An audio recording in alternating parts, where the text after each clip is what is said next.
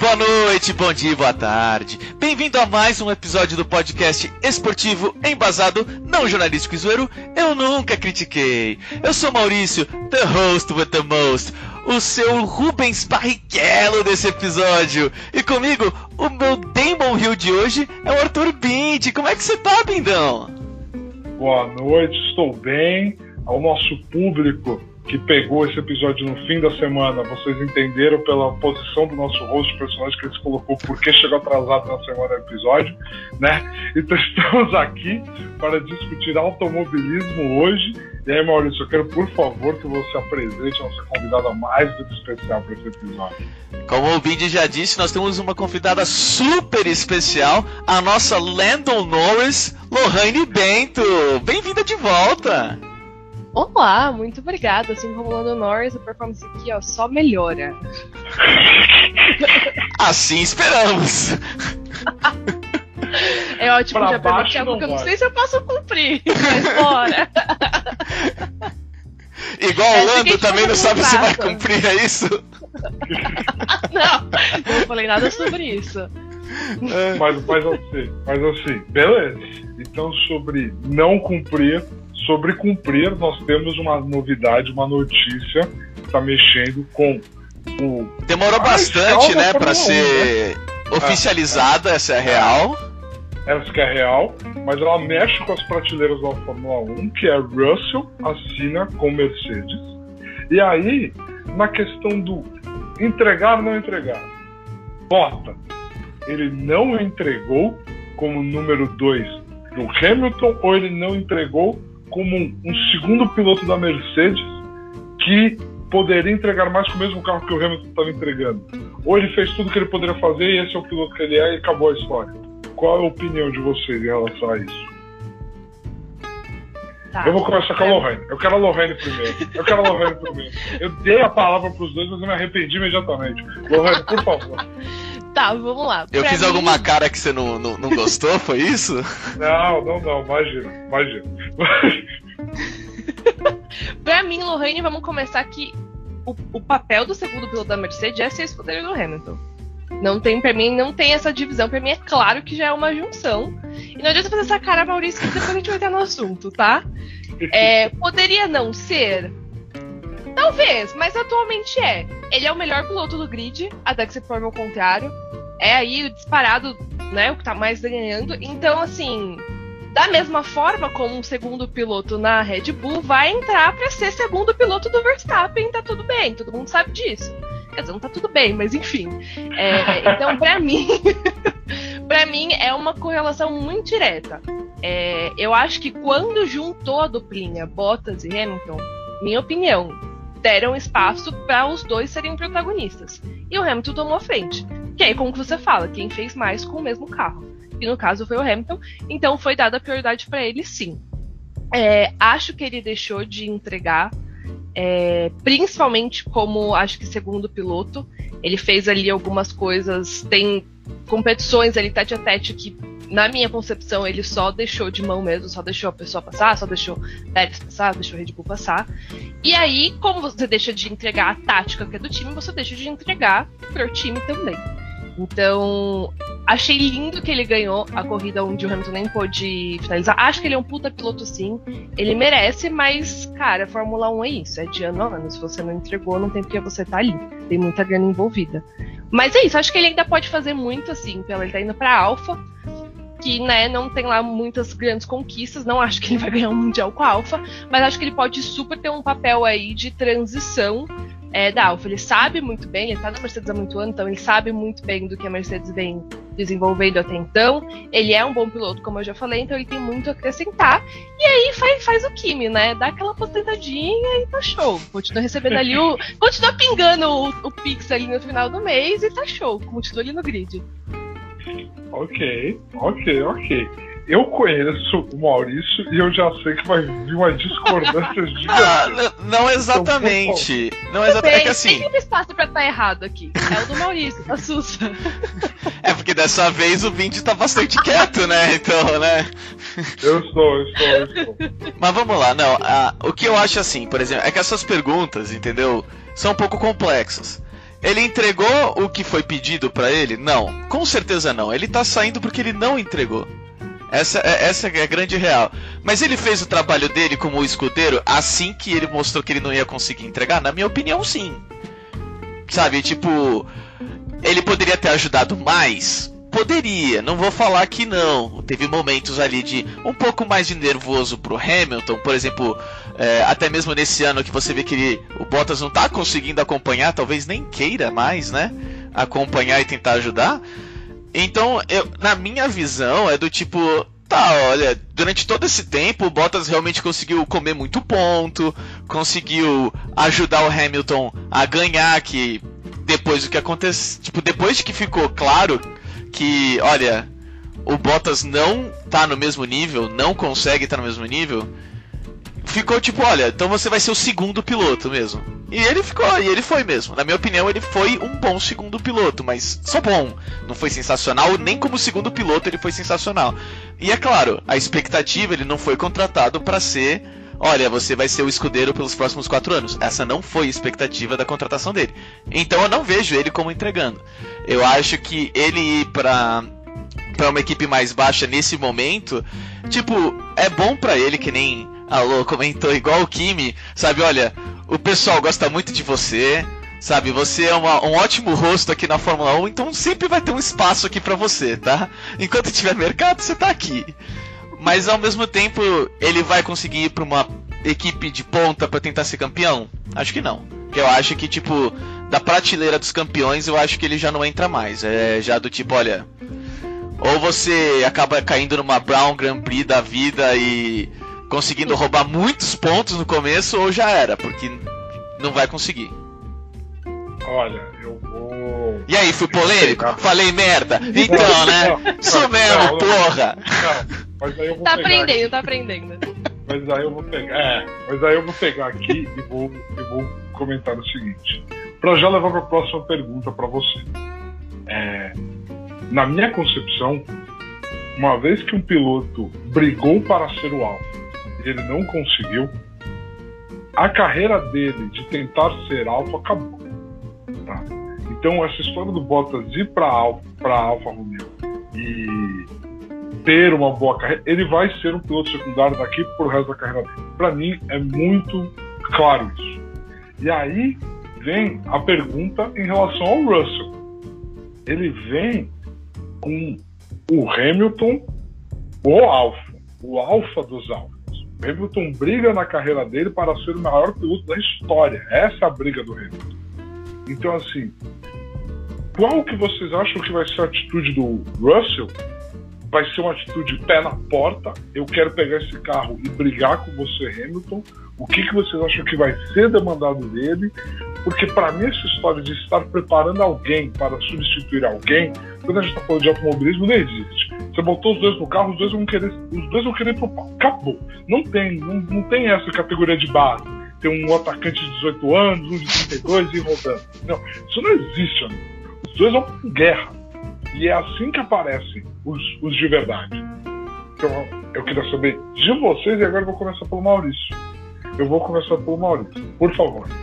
Ah, essa parte de alfa, tá? É, é, primeiro, a primeira parte. Eu fico mais ou menos, porque assim, entre, por exemplo, Senna e Prost, o Senna foi mais alfa, tanto que o Prost saiu. Mas ao mesmo tempo o Prost não deixou de ser um alfa, tá ligado? Ele só, tipo, eu não serei na equipe do Senna. Porque eu não aguento mais esse cara, não consigo brigar. Mas eu entendo, eu entendo o que você quis dizer. Calma, calma, calma, eu entendi o que você quis dizer. Tanto que ele foi pra Ferrari, ele foi pra Williams, ele foi para outros lugares que ele pudesse ser um alfa brigando com o Senna. Que ele conseguiria. Ok, não, tudo bem, eu entendi. Uh, honestamente, eu acho que assim. Eu, eu não acho que o Russell vai chegar com os dois pés na porta. É um bom momento o ano que vem? É, é um excelente momento. Porque o Hamilton também vai estar, tá, tipo, com um carro novo Entendeu? O Russell vai conseguir, tipo, ah, não é o carro que esse cara tá acostumado há 4, 5 anos, tá ligado? Porque senão ele com certeza, na minha opinião, é, cara, vem com o pé atrás, e aí talvez no outro ano você já acostumado com o carro, com tudo, você tipo pode fazer alguma coisa se você quiser com Hamilton. É, como o carro vai ser novo, pode ter uma chance do Russell querer brigar logo de cara. Eu acho que não. Eu acho assim, o Hamilton já tá brigando para sair da Fórmula 1 faz muito tempo. Entendeu? Que ele tá, tipo, ameaçando, mas tipo, não, peraí, peraí, eu ainda gosto daqui, vai, eu fico. e aí então eu acho que, tipo, a Mercedes viu um cara muito novo, muito talentoso e falou: olha, nosso plano contigo não é para você brigar com o Hamilton, sabe? E talvez os dois baterem. Não, o nosso plano é você vai vir, vai se acostumar. Se você tiver bem, a gente pode até pensar e tudo. E depois, se o Hamilton quiser aposentar, a gente já tem um plano B. Essa mas, é a minha visão mas, disso tudo. Mas, esse plano, mas esse plano, aí também aqui, esse plano foi tentado ser executado por uma, uma, uma escuderia chamada McLaren com o próprio Hamilton e Alonso. E a gente sabe o que foi, né? E a gente sabe o que foi aquilo. Não, o Hamilton é muito jovem, ele vai vir, ele vai aprender com um multicampeão e pá! Entendeu? O discurso estava lindo. E foi o que foi. É, eu acho que assim, primeiro, existe um Hamilton, né? É, eu queria Como? falar também. Precisa de mais tropa? Não tem uma fábrica de Hamilton, então tem um só.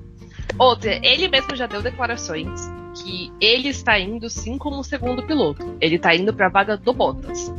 Então, acho que isso. Se eu. Eu não sei. Não sei nem de especulação, mas se eu sou alguém da Mercedes que está ali fazendo o contrato do, do Russell, eu coloco isso em contrato.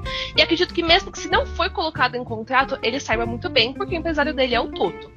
Que é o cara que mete o pau na mesa da, da Mercedes. Ele não ia colocar o piloto dele lá, por mais que eu acho que o Russell seja muito bom e mereça a vaga para fazer o que fez, entendeu? Porque acaba caindo no dele também, tipo, pô, você que trouxe esse garoto aqui para dentro. O que, que ele tá fazendo? O que, que a gente vai fazer com isso? Você vai tirar ele e colocar o Ocon, que também é um garoto seu? Você poderia ter pegado outra pessoa? O que, que a gente vai fazer?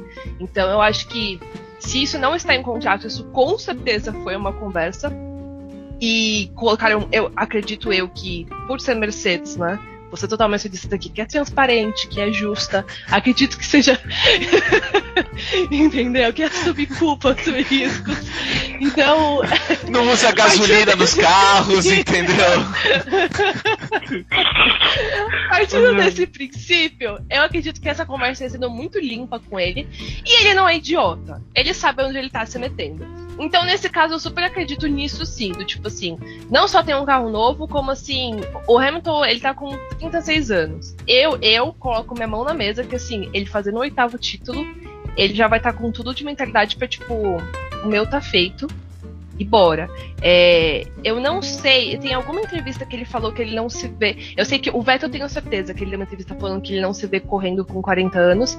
Se não me engano, tem uma entrevista parecida assim com o Lewis também, ele já tem 36, né? Então estamos 4 anos, não vamos ter Hamilton na Fórmula 1 por muito mais tempo. Então é muito isso. É para ele usar esse tempo para um ajudar o Hamilton aí a fazer o que ele quer terminar de fazer que para mim nem precisa, porque está mais provado que ele é o melhor. É, mas mas é, fazer isso, se adaptar com o novo carro, porque querendo ou não, tem essas, essas dificuldades. A gente tem todo um histórico aí de Daniel Ricardo tentando se acostumar com o carro, então vai pegando o macete, vai percebendo. Ano que vem é um ótimo ano para ter um novato na Mercedes, porque a gente não tem motor Honda na parada. Então aí Red Bull já dá aquela acalmada também, vamos ver o que tem. Então assim, vai vir para segundo piloto ano que vem, não não vejo ele metendo o pé na porta. Não vejo ele com grandes brigas Mercedes contra Mercedes com certeza não. Não é possível que esses dois são dois iludidos. Não é, não é possível, gente. Peraí, vamos lá. Vocês colocaram um cenário onde o carro é novo. Onde o Hamilton. Gente, isso é um histórico do automobilismo. A gente fala de vários outros esportes, mas a real é que competir por título mundial depois dos 36 não, não, não existe no automobilismo. A galera perde. A galera perde. A galera perde. É, é, é, é, físico. É algo que a gente, quando for discutir o documentário do Schumacher, é algo que a gente vai colocar. É uma fala que o Cutter tem. Ele fala: Eu não ia nos mesmos gaps que eu ia antes. Por quê? Não sei. Eu só não ia. Entendeu? É, é algo que, se o Hamilton fizer, com o mesmo apetite, só vai, na verdade, estabelecer o caso dele de melhor de todos os tempos. Essa que é a real. Essa que é a pura real. É o que a gente falou do Tom Brady, quando o Tom Brady fez a curva. É a mesma coisa. Então, assim, você tem um garoto que ele vai estar com o mesmo carro, o mesmo fucking carro, entendeu? Ele pode ter dito todas as coisas, ele pode falar nas entrevistas, ele pode fazer o que ele quiser. E quando na prova classificatória ele não vai classificar em primeiro, bicho, se ele tiver o melhor tempo? Ou ele vai? Não, classificar é uma coisa, ele não precisa bater no Hamilton, pra, ou talvez precise, né? Mas é, o que eu quero dizer é que ele, para ele classificar em primeiro, ele pode fazer sem bater em ninguém. Classificar é uma é. coisa. Todo, todo o cenário que vocês me deram, me deram argumentos para ter certeza absoluta de que esse moleque, ele, ele não vai chegar pé na porta, ele não vai chegar no sentido não. de, tipo, eu sou o piloto número um daqui também. Mas ele vai chegar numa pegada de tipo, mano, eu vou correr pra caralho. Eu vou correr muito e eu não vou. Até alguém me mandar. Hum, segura, vai, fica calminho. Até alguém fazer isso, eu vou pra cima. E eu acho que essa cabeça que você tem hum. que ter. Senão ele nunca vai ser um piloto 1. Senão ele nunca vai eu, ser. Eu concordo em partes. Eu acho que, obviamente, ele, ele não vai para querer ser o quinto do grid. Ele vai para ser linha de frente. Mas assim, para quem saiu do uma Williams, qualquer pisadinha no acelerador da Mercedes é um puta acelerada para ele. né? Adora o Williams, gente. Paixão. Não tem como você detestar o Williams. Entendeu? Não é uma pessoa. Você não tem moral, você não tem caráter, você detesta o Williams. Mas verdade sejam ditas, entendeu? Pra ele, qualquer pisadinha já é um puta. Até gaguejei já é um puta upgrade para ele. É, e aí entra até o que eu ia falar, né? Que às vezes tiveram alguns momentos que a gente poderia ter um pau-pau de Bottas e Lewis, e aí bate aquele radinho do Bottas, James. tá, tá pro Lewis. E aí ele vai ele pode não dar a posição, ele pode tentar brigar? Pode. Mas ele sabe que aguarda ele no final do ano, entendeu? Ele sabe que a rescisão vem. Então cabe dele ser inteligente. Eu não vejo as duas Mercedes se batendo. Eu não vejo uma briga de Ferrari de Leclerc e Vettel acontecendo, entendeu? O não vejo que ele vem pra é ser agressivo. Ter uma sim. rescisão. O quão ruim é você ter uma rescisão da Mercedes, que deve ter uma multinha delícia, deve ter uma multinha delícia ali no fim daquele contrato. O quão ruim é você ter uma rescisão da Mercedes porque você brigou pau a pau com o Lewis, bicho. Se você ah, quer ser campeão, feio. é muito ruim. Não é. Sim. Não é. É, não é, é feio. Todo... É feio, sabe por quê? Não você é... vai sair de lá e vão te colocar onde? A Red Bull não vai te pegar porque eles vão te colocar pra brigar com o Max. A Ferrari tá de boa com o Leclerc e com o Sainz ali fazendo dela. A McLaren, com o Richard acertando e o Lando de pau pau, não vai também te pegar. Pra onde você vai? Você vai pra Haas? Você brigar não. com Nikita? Você brigar com o Schumacher? Você continua na Mercedes de boinha. Historicamente, na Fórmula 1, você sabe disso melhor do que eu. Piloto jovem, mais quente, arruma-se a cadeira significativa para ele. Porque no fim mas não uma Mercedes. Ele vai pra Alpha Tauri. É, na moral, é, é, mano, se ele sair, se ele sair com porta fechada, se, se ele der uma de Alonso, vamos falar sério, se ele der uma de Alonso, queimar a ponte com a Mercedes, você pode ter certeza que ele vai estar tá tão manchado quanto o Alonso. Ele pode no máximo ir pra uma Ferrari, que a Ferrari, tipo, de todas é que mais. Mas não vai ser campeão, velho. É do tipo, ó, você tá. Você sabe que você vai sempre perder pra é, para Red Bull e para Mercedes. Caso você não perca para nenhum deles, o mérito é todo seu e não é nosso. Você tá afim de assinar isso aqui? Você quer voltar para Williams? É isso? Você quer Vamos lá. Você quer voltar para Williams? Deixa eu fazer uma pergunta. Deixa eu fazer uma Ele vai pro meio do pelotão. Deixa eu fazer uma pergunta pra você. Esquece, Vocês não vai acreditam que o Russell. Não, não acredito. Pronto, já, já falo. Seis anos, nos próximos seis anos, ele é. tem a cacife para ser campeão do mundo? Seis anos? Seis anos? Isso, porque ele é ridículo de jogo. Ele é absurdo de jogo. Ah, moral, próximos seis anos eu espero que ele seja bicampeão do mundo. Beleza. A Mercedes fazendo dela.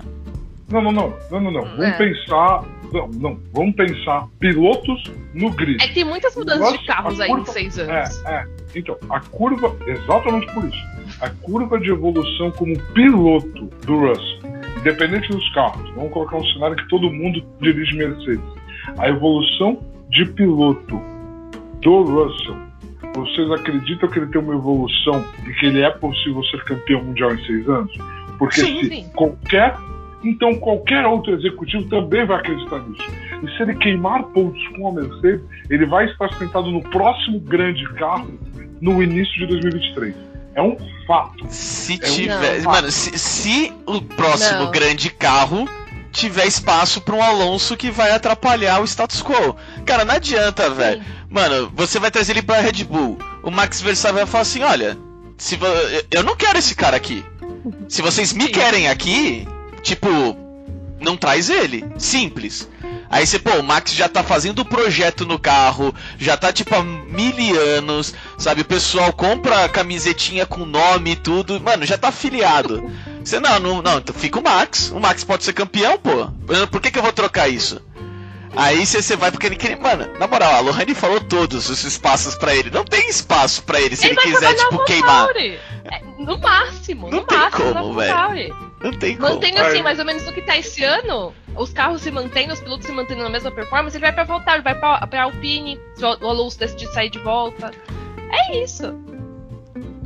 Tipo, ele teria que dar muita sorte de uma, uma equipe pegar um carro muito bom aí e ter piloto ruim. Com as novas regras. É isso. Você- Ah. Vocês estão tentando prever final de temporada de- das equipes e dos pilotos de 2022, onde os carros de 2022 nenhum de nós viu rodar. Sim, mas é por isso que a gente tá mas é- mantendo a mesma constância, entendeu? Mantendo a mesma constância, mas tudo pode acontecer. É, tudo pode Não, eu acontecer. estou falando de evolução. Não, não. Eu estou Ah, falando. vai que ano que vem a Haas, sei lá, mete um carro aí. Né? A Haas tem o melhor carro do grid. É nosso. Ela Gente, casa o projeto que era esse da é Red. Bull e fala Esse pronto, é acabou. É tudo Esse nosso é esse ano. Esse que é um ponto. Num mundo onde todo mundo vai redesenhar tudo, incluindo a Mercedes, se der errado para ele, ele tem. É, é só, é só assim, ó, vamos lá. Eu não sei o que vai ser o final dos 2022. Eu não sei o que vai ser o final de 2022. Mas eu sei que, estatisticamente, perto dos últimos seis anos de Fórmula 1, é o ano aonde que se eu arriscar muito, a minha probabilidade de ter um lugar muito mais competitivo do que o esperado é no fim de 2022. É, tá lá. Todo mundo vai ter que redesenhar tudo. Tá lá. Estatisticamente, nós, toda a lógica estatística e social para isso, se o em nenhum momento do ano que vem se comportar minimamente a ponto da gente colocar qualquer coisa em dúvida, para mim, ele nunca vai ser campeão mundial. É isso. E vocês acreditam que ele vai ser. Se vocês acreditam que ele vai ser, ano que vem ele tem que incomodar. E não pode ser pouco. Eu só quero falar uma coisa. Seis anos atrás, o melhor carro era a Mercedes. Ok? Então daqui Ok. nos próximos seis anos, tem algo que me diz que eles vão estar lá em cima também, entendeu? Que as coisas não vão mudar do jeito que você tá falando e a Haas vai ser o melhor, o, o- o melhor do, do grid junto da, da AlphaTauri aí. Não, não. Então eu acho que. É que assim, vocês vão do extremo da minha argumentação pra vocês não conseguem. Vocês não conseguem. Aí a gente, aí a gente continua no- no- na bolinha de extremos. a gente continua na pauta de extremos. Quando alguém faz uma pergunta de como vai terminar 2022, né? Pelo menos vamos deixar É. divertido a coisa. É, é que tem, tipo assim, tem uma constância e, tipo Tem assim, investimento, coisas que tem nem- dinheiro colocado É, também. até, até que o Maurício falou, tipo assim, quando que você espera que vai surgir uma Brown de novo? Eu não espero, tipo, se eu for esperar, eu apostaria, tipo, daqui 15 anos. Que vai acontecer uma Brown de novo com uma equipe novata que já chegou ganhando, e aí no ano seguinte era Mercedes já tá aí até hoje. Entendeu? Então algumas coisas que nem. Eu não vejo a Ferrari tão cedo voltando a ser campeã mundial. E não vai. Vai se manter no meio do pelotão? Mas eu não vejo. Talvez a Red Bull, tipo assim, tem uma constância. Por mais que o carro vai mudar, você tem uma linha de desenvolvimento, você tem uma linha ali de gente tá dentro da casa que vai lutar por aquilo. Entendeu? A gente tá vendo, por exemplo. Mas, mas o meu ponto é que eu não tô apostando na surpresa. Esse que é o rolê. Eu não estou apostando na surpresa. Sem tipo- surpresa, ele vai como o segundo. como ca- cachorro mais, mais de boa. É, daqui a pouco o Hamilton vai sair também e é dele. Pronto. Ele é o piloto da casa. É, não tem. Exatamente. Ele foi, ele foi contratado para o futuro. Por que, que ele vai estragar o futuro por um presente de talvez seis meses? Para com isso. Se ele, se ele não tentar criar um ar desconfortável, pelo menos naqueles boxes, se ele não tentar minimamente fazer isso, quando o Hamilton aposentar, o próximo que subir para sentar do lado dele vai tentar mijar no carro dele, irmão. Porque é isso. Ó, ó, peraí, é você, tá, você tá falando de coisas bem diferentes. Deixar desconfortável é uma coisa e deixar competitivo é outra, tá? Deixar competitivo eu, eu ele pode. Ele, vai... ele, pode, ele é bom, pô. O carro vai mudar. Eu acho que ele não vai conseguir porque o, o Hamilton, em teoria, estaria participando, vendo o, o, projeto, como é que ele tá, e o primeiro dia ele, o Hamilton vai sentar. Os caras mecânicos vão dar. A gente tem um carro pronto. Quem que vai sentar primeiro? Hamilton. Entendeu? Para ver o projeto do ano que vem. É simples, o Hamilton é prioridade. Então eu acho que o Hamilton vai se acostumar com o carro antes do Russell.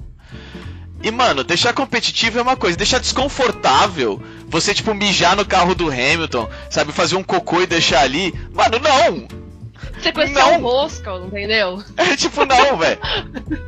Fazer que nem o Piquet, é. trancar a pessoa no, no banheiro químico. Não, não vai fazer isso. Pra quê, velho? E, e, eu acho que tem uma coisa que até é muito ponto que eu bato na competição de, de Lewis, de Hamilton e Verstappen, que é maturidade de jogo, maturidade de vida, que ele ainda não tem, porque ele é novo. Não é porque tipo, ele é idiota, é porque ele é novo, que ele vai ganhar Entendeu? Ele vai ganhar batendo em curva, ele vai ganhar, sei lá, entendeu? Perdendo posição no grid. Ele vai ganhar sim, para ver até onde ele pode ir também com a Mercedes dele, porque ele tem que se adaptar com o carro. Então acho que é ok, ele ser competitivo, ele mostrar que, tipo, ó, eu tô aqui, hein? Você tá aí em primeiro, mas eu tô na sua bunda. Se você demole, que vai tomar um rádio é você. É uma coisa. E aí eles jogam como time. Agora, realmente, esse nível de competição de pau a pau entre os dois, ele, eu não acho que ele vai meter essa, não. Bom, beleza. Então, assim, vocês, vocês estão mantendo essa posição de vocês. Vocês manjam muito mais do que eu. E não tem problema. Só que aqui, aqui nesse nosso próximo assunto, a gente vai discutir um piloto que literalmente fez o que eu estou prevendo que seria o ideal o Russell buscar fazer. Que é, ele chegou, ele incomodou, ele bateu na porta e ele capitalizou nessas chances.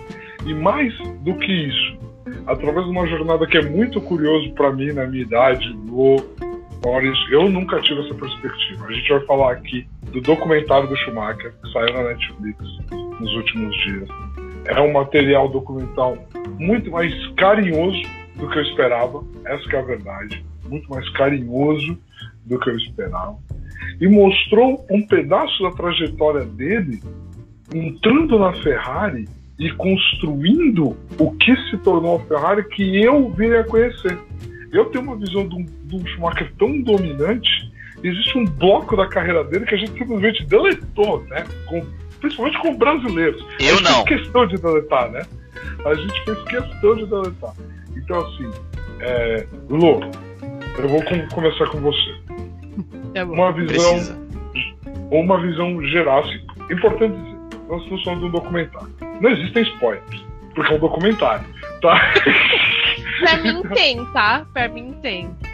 Pra você pra tem? mim tem que muita coisa ali eu tava. Nem no saco do meu pai ainda. tá certo.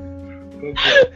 Então, assim, você, você é a mais nova aqui de nós como que você se sentiu assistindo a jornada desse cara que aqui no Brasil é visto como um vilão, não tem outra palavra para ele. Ele é um vilão aqui, da maioria dos brasileiros. Ele não é o melhor corredor de todos os tempos. Ele só é porque o senhor morreu. Ele, blá, ele foi com o Rubinho. O Rubinho mal aparece no documentário. Esse é um detalhe excelente. Tem 10 segundos de Rubinho no documentário, nem fala o nome dele. Entendeu? Então, assim, é, quem, é, como que foi para você descobrir esse Schumacher que eu, que na teoria estava vivo e vivi toda a era dele, também descobri? Cara, pra mim foi bem bacana. Eu também esperava uma outra coisa desse documentário. Eu não tinha visto nem nada. Eu acho que eu comentei até com você. O dia que lançou, eu tomei um puta susto, porque eu vi o Mick postando uma foto com um pai pequeno. Eu falei, mano, não acredito que o Schumacher morreu, velho. E aí era o documentário. é... é... Então, e é muito foda, porque da mesma forma que a gente tem esse sentimento de vilanismo, cara, como que você detesta um cara que hoje a gente não sabe nem a condição real dele, assim, a gente tem suposições de como ele esteja. Mas eu tem, o tempo todo, automaticamente, eu me vi fazendo vários paralelos com os pilotos que eu mais conheço. Sabe, por exemplo, o Hamilton.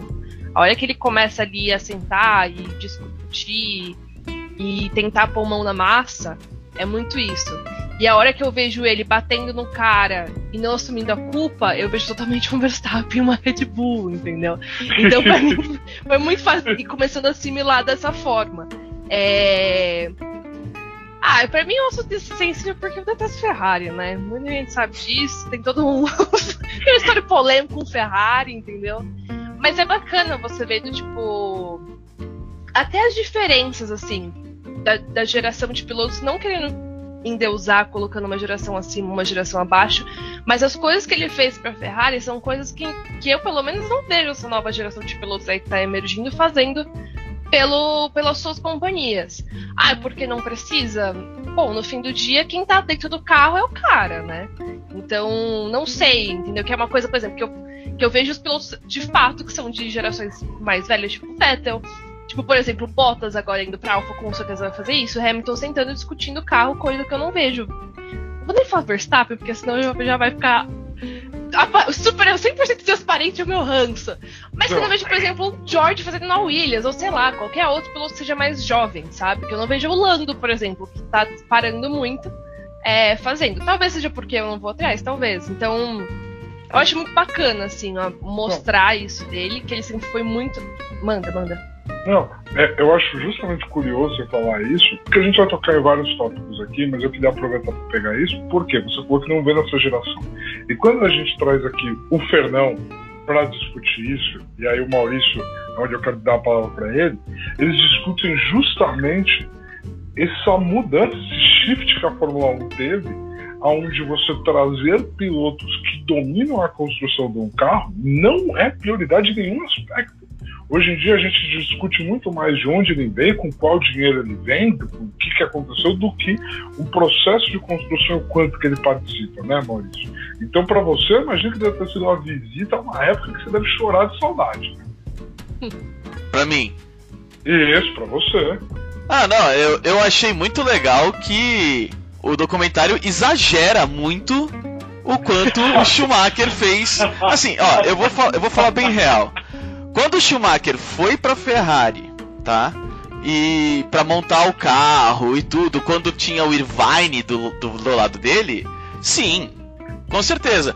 Aí, em, sei lá, nos últimos seis minutos, aparece o Jean Todt falando, não, porque depois, a época que eles dominaram, a dominância que, eles, que ele teve na Ferrari. Tá, mas o que, que mudou no ano 2000 até 2004 que ele foi campeão? O que, que mudou ali? Ah, é, o Rubens Barrichello foi contratado. Pode crer. Não. E o pior, tem história que o Rubens Barrichello conta tranquilamente, aberto, e nem o Ross Brown, nem Jean Todt, ninguém fala que é mentira. Quando, por exemplo, perguntavam pro, pro Schumacher, o Schumacher vinha pro Rubinho e falava: Qual que é o meu pneu que eu vou utilizar nessa corrida? E o Rubens falava: Você vai usar o tipo 3 e eu vou usar o tipo 2. Porque o Rubinho sabia qual que era o pneu melhor pro Schumacher, melhor do que o Schumacher. Então, tipo, é, é, por isso que eu queria que vocês fossem na frente, entendeu? Porque quando chegou no final e tem uma foto, tem só uma foto do Rubinho no, no, no pódio assim, eu falei, não, não é possível, velho. Não é possível. Mano, era o que faltava pro Schumacher ser tipo o Schumacher que a gente conhece. Tá ligado? Tipo, foi o Rubinho criar o carro perfeito para o Schumacher. Tá ligado? É, e o é, Schumacher é. tirar o melhor proveito do melhor carro. Foi assim que o Schumacher virou o cara. Tá ligado? É, não que ele não fosse já muito ah, bom. Ele, Ele, ele era. Tem dois títulos, ele tem dois títulos. Ele tem Numa dois Benetton que foi banida Sim. porque tava contra as regras da FIA. Sim, foi.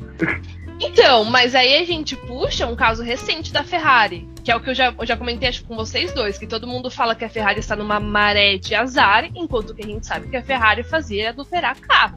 A partir do momento que a FIA colocou o pé na porta e falou assim, que aí, suposições minhas, tá? Deve ser alguma coisa que a FIA deveria ter pego, ou que ia dar muito trabalho pra FIA ficar revisitando, falou assim, beleza, vamos deixar aqui embaixo dos panos, você não faz mais isso. Desde então, Ferrari nunca mais foi Ferrari. A gente vê, vê Ferrari no pódio quando 50% do pelotão roda ou bate. Então, assim, o que, que aconteceu nesse meio também? Nunca saberemos, né? Nunca saberemos o que pode ter acontecido. Então, então vamos lá, porque eu fiz uma abertura aqui. Eu falei que foi carinhoso.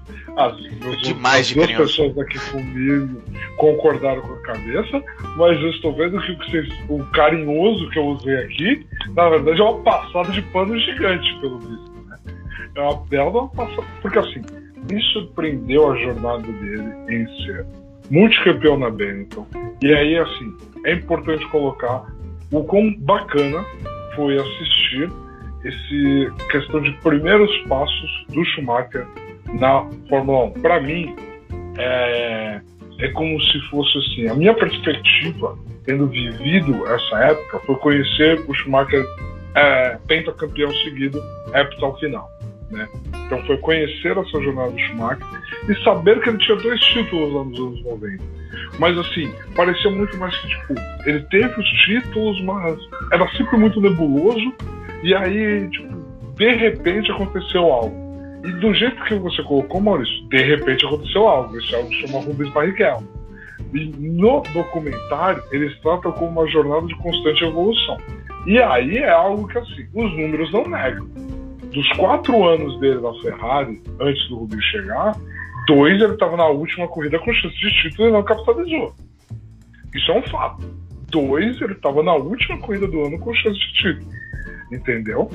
E assim, é engraçado a gente ver as histórias dos nossos heróis como elas são contadas e de outros pilotos não chegam tanto pra gente.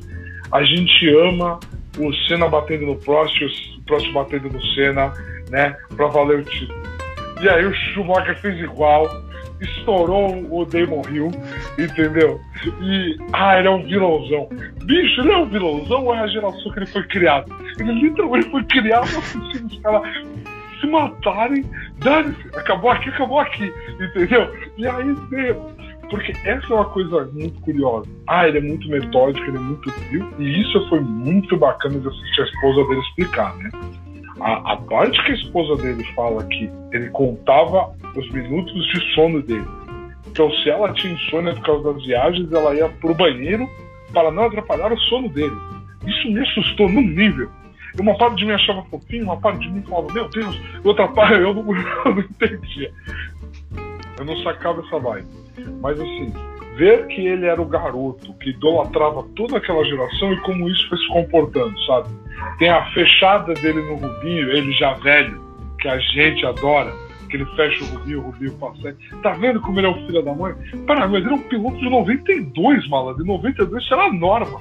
Todo mundo jogava o carro em cima do outro que se dane. Mas ele era um muro, né, velho? Ele ia dar ruim, a 300 por hora, vamos lá, vai. Mas tudo bem. É. Eu acho que uma coisa que você trouxe no seu comentário do, da batida dele, que eu achei, pelo menos eu senti é, muito que o documentário trouxe isso, e é uma coisa que a gente não vê falando assim, dia a dia de Fórmula 1, é a pressão que os pilotos, pressão psicológica que os pilotos têm e como a mídia retrata eles. E isso voltou a ser em pauta com essa briga de Lewis e Verstappen, de colocando do próprio Verstappen falando assim, cara, eu não gosto de gravar o Drive to Survive porque toda vez eu sou o vilão. E se a gente pega, tipo, por mais eu brinco aqui e falo, pô, tem um ranço e tal, acho que ele precisa assumir a culpa, mas se a gente pega a história do Verstappen, os abusos que ele sofreu desde criança e que ele presenciou, sabe, ele precisa de terapia, tadinho. Real, sabe? É, é, é muito assim, ele, ele tá reproduzindo o comportamento que é o que ele foi ensinado que é certo. que é o que ele viu a vida toda. Porque se ele não ganhava a corrida de kart, ele tinha que voltar 8 km a pé para casa, sabe? É, então acho que foi legal que trouxe isso, porque isso tá voltando e mostrando que tudo tem um lado A e tem um lado B da história. Por que as pessoas são assim? Por que elas se comportam assim? Porque ele tá super agressivo, como o Schumacher foi algumas vezes, e levou ele a ganhar aí cinco anos seguidos.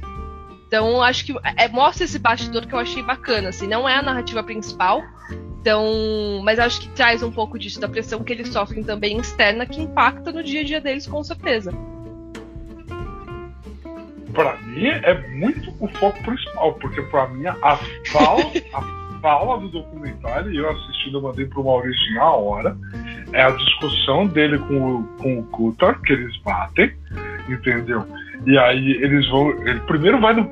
Aquilo é maravilhoso. Aquilo ali eu amo, que é ele os caras estão fechando a porta, ele sai correndo porque ele vai pelo box do. É, essa é legal, essa patinha. Aquilo é isso faz falta, isso faz falta. Isso faz Pô, falta. Pô, teve isso, Verstappen e Ocon se catando em Não, é. muito, dá pra fazer muito paralelo com ele hoje em dia. É, é verdade, dá pra fazer muito paralelo com o Verstappen. É, Hoje, e aí tem essas diversas gerações, por exemplo, a gente vê um grid muito mais amigável. A gente vê o álbum voltando aí pra Williams e o Lando Norris falando The Boys Are Back. Então, o que é também muito gostoso, sabe? Você vê essa relação de amizade, você vê, tipo, o Daniel Ricciardo sendo o palhaço do grid. Também é muito gostoso de assistir, tipo que certas mas coisas eu... têm regularidade, mas a gente consegue manter dentro da pista em alguns momentos. Né? É que, é, eu, brigar eu com os amigos é sempre válido de vez em quando, entendeu? É, o ruim é quando fica amistoso demais e, pô, numa competição você tipo, ah, não vou competir tanto porque é brother. Eu entendo, poderia, assim, poderia ser um pouco mais. Agora, eu não acho justo você comparar Senna e Prost Sabe? Que, tipo, todo, todo brasileiro ama o Senna batendo no Prost. Por quê? Porque é coisa de brasileira. É pra revidar, mano. Me deu um tapa na cara, eu dou outro, seu porra. É assim. O Schumacher, não, o Demorrio não bateu nele. Foi ele que bateu no Demorrio e acabou. E ficou nisso mesmo. E acabou. Porque o Demorrio não conseguiu competir no ano seguinte. Esse que é o rolê. Porque esse que é o rolê. Esse que é o rolê. Também é importante colocar isso. Ó, é, Agora... mas assim, aí, novamente, o Schumacher ainda ia ser o vilão porque foi ele que fez primeiro.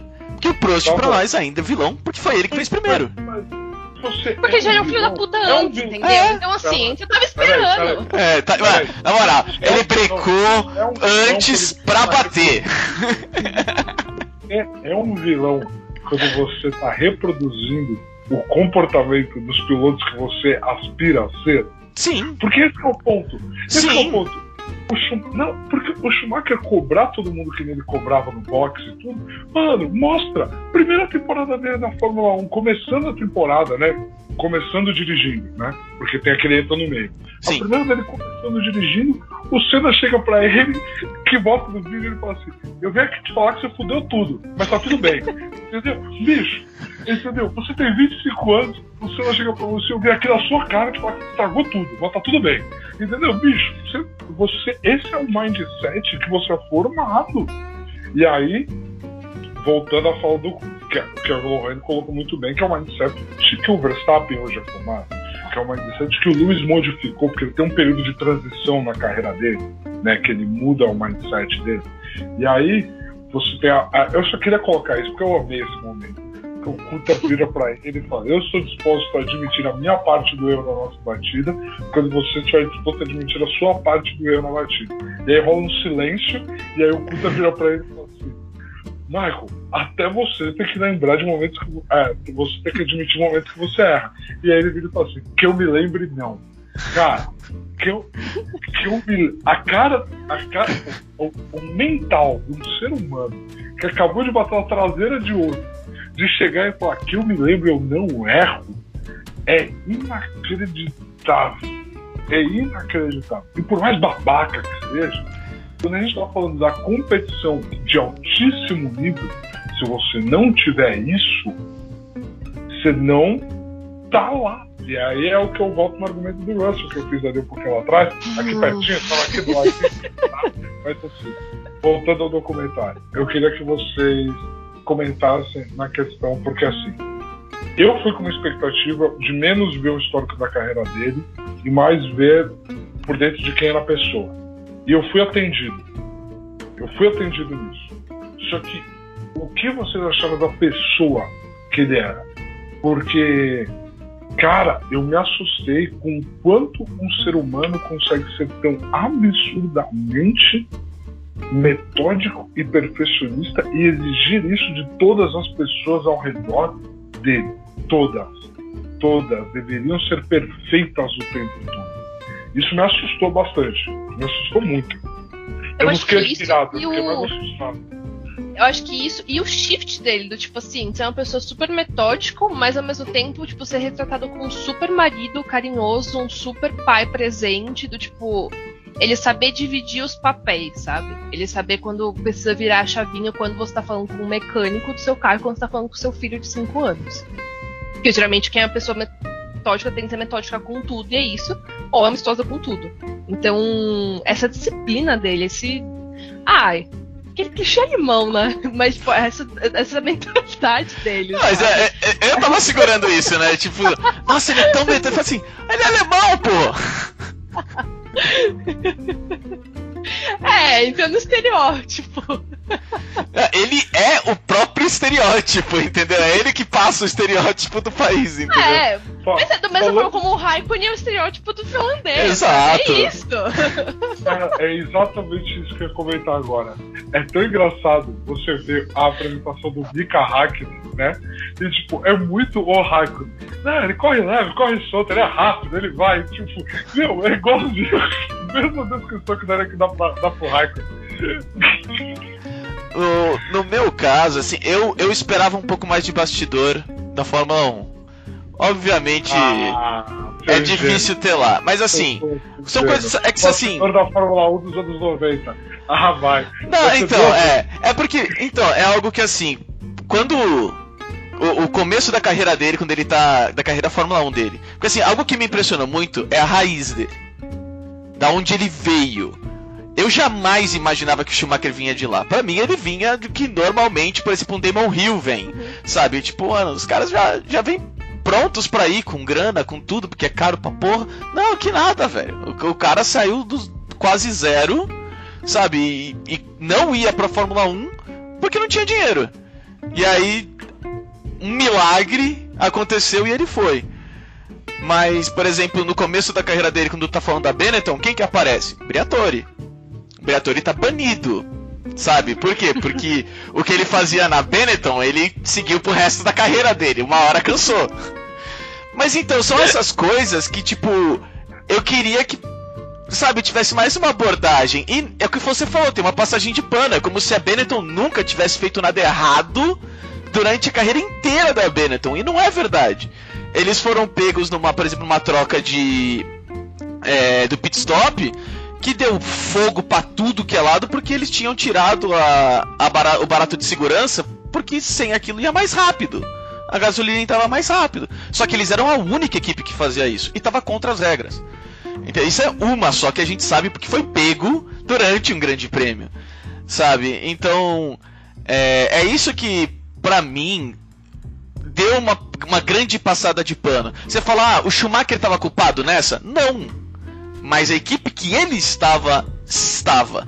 E sabe, tipo, que nem o Briatore falar, ah, por que, que ele não ficou na Benetton? Poderia ter ficado por mais alguns anos. Eu acho que ele percebeu que, tipo, uma hora o martelo vai cair, eu vou pra uma Ferrari, tá ligado? Que, tipo, tem tudo pronto, tem tradição, tem não sei o quê. E algo que me impressionou. Algo que, tipo, eu por ser muito jovem não percebi, não sei se uma pessoa mais antiga, tá ligado? Como o Fernão pegou. Mas a pressão do Schumacher de ser campeão na Ferrari, meu amigo, cê é louco, velho.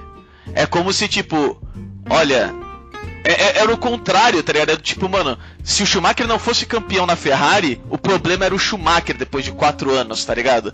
É, é, é muito estranho, sabe? Você vê que, tipo, não, o cara era bom, bom mesmo, tá ligado? Ele precisava só de uma única peça, entendeu? Que faltou nesse documentário essa peça aí, ó. Mas não foi o que aconteceu com o Vettel?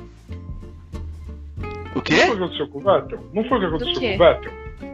O, o Vettel não ter conquistado a Ferrari e esse mundo da forma que se esperava dele, meio que não colocou ele para uma prateleira para baixo, porque se ele nunca tivesse pisado pé lá?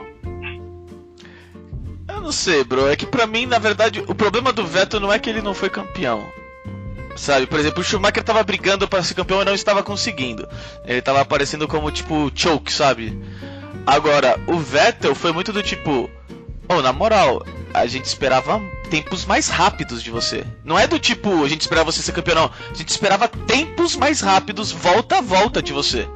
Nós não estamos recebendo o resultado que a gente esperava de você.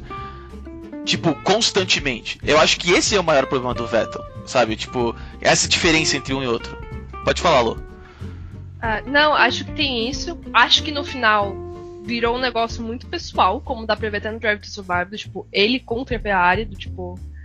Acho que o dia que ele assinou a decisão dele, o cara mais feliz do mundo. De. Cara, de poder ser o Vettel, o Vettel que a gente viu esse ano.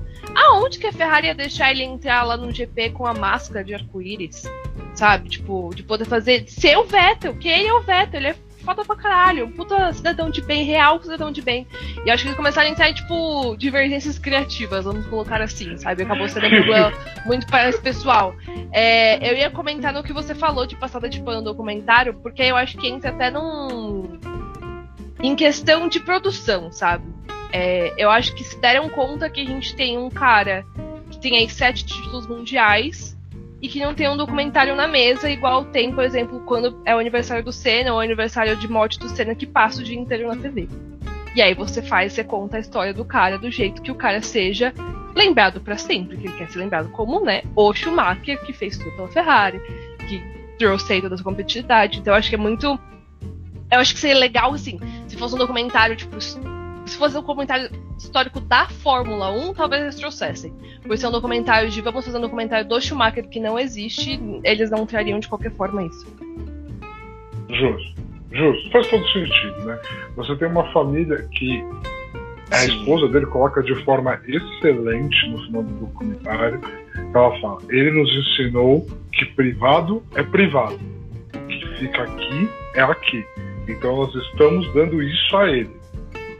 Nós estamos mostrando para ele que nós aprendemos o que ele nos ensinou, né? Então, assim, é...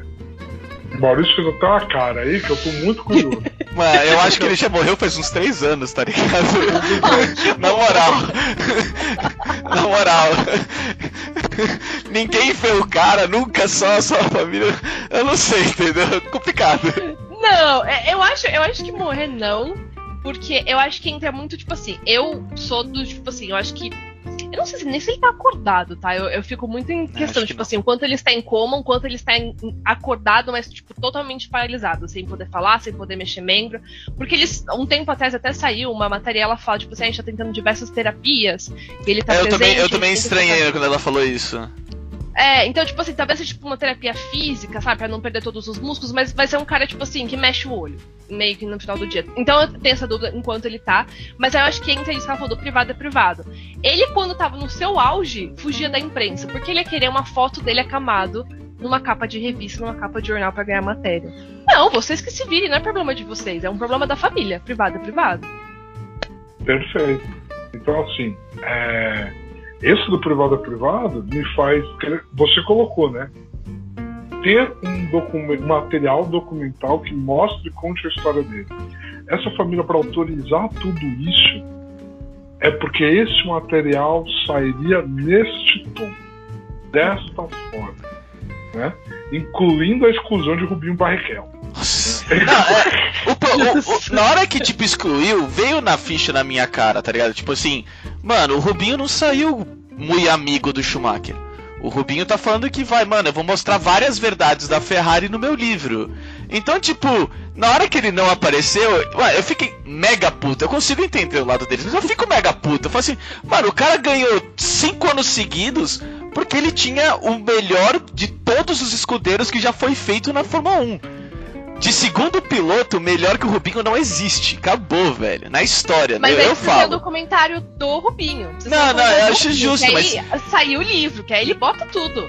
Porque mesmo se fizer o da Ferrari, a Ferrari vai coisa. um pano pro Schumacher. Imagina se o Rubinho faz um filme dele e não tem Schumacher na Ferrari, tá ligado? Tipo, Mano, tá faltando uma parte da tua história aqui, caralho.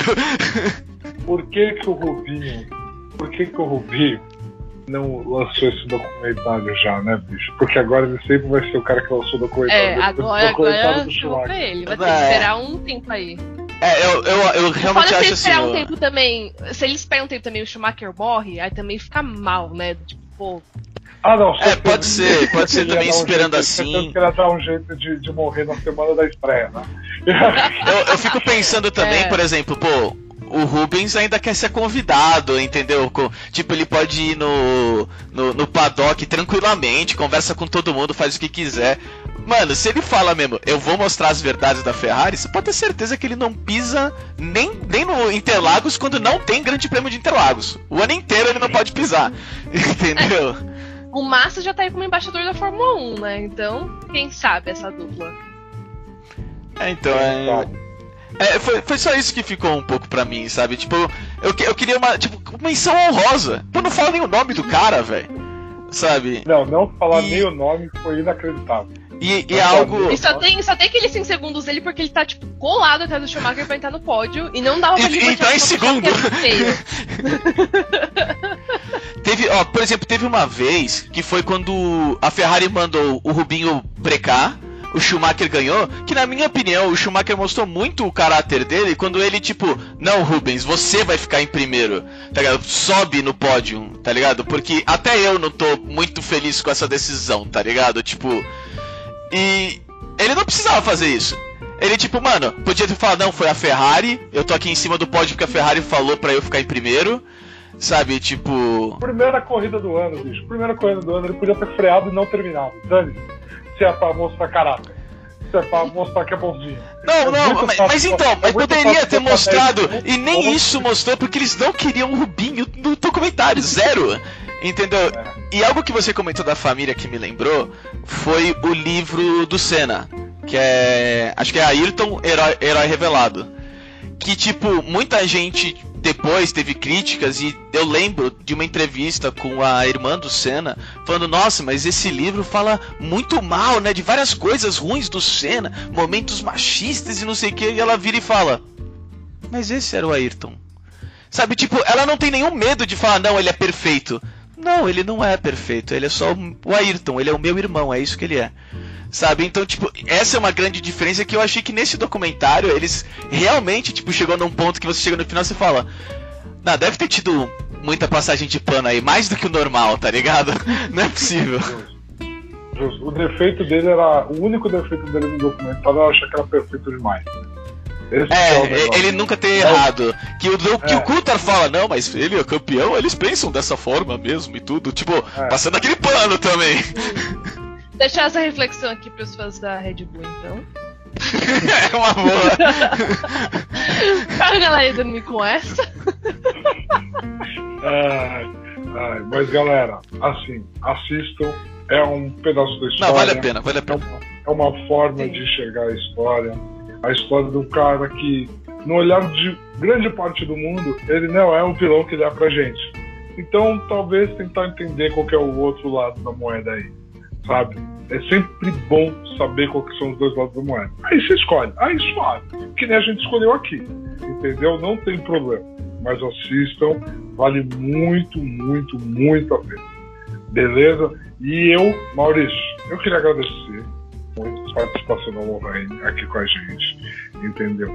Principalmente porque, assim, é bom ter alguém para discordar, né? Você traz aquele convidado que concorda com tudo, é insuportável, né? Então é bom ter alguém para discordar aqui. Vou, mais uma vez, muito obrigado pela participação. Imagina, obrigada a você. É sempre bom vir aqui trazer fatos, né, pra esse podcast, pra deixar mais verídico, mais próximo da realidade. Que aqui, aqui nada do que eu falei é baseado em opinião, tudo baseado 100% em fatos. Tá? Retirando do futuro, né? Claro. 2022 é complicado ter fato. É, esse aí eu tirei no tarô, então pode ser, pode ser que seja. Mas é isso, então vocês sabem que eu sempre me divirto muito aqui com vocês. E é isso aí, precisando é só chamar de novo. É, e eu vou- sempre melhorando. Fiz, fiz honra ao Lando Norris hoje. Realmente, muito, muito obrigado. É, é é- foi muito legal. Quando, comecei a pensar no Russell, tudo eu falei, mas ela tem que vir, ela tem que vir, ela vai. Que quem não acompanhou mais o Russell do que ela, entendeu? Foi, foi esse o. Ah, a cabeça. inglês, lindo, gostoso, como não, né? Como não? então é assim que a gente vai fechar nesse ponto aí. Pessoal, muito obrigado quem chegou. Fiquem em casa e lavem as mãos.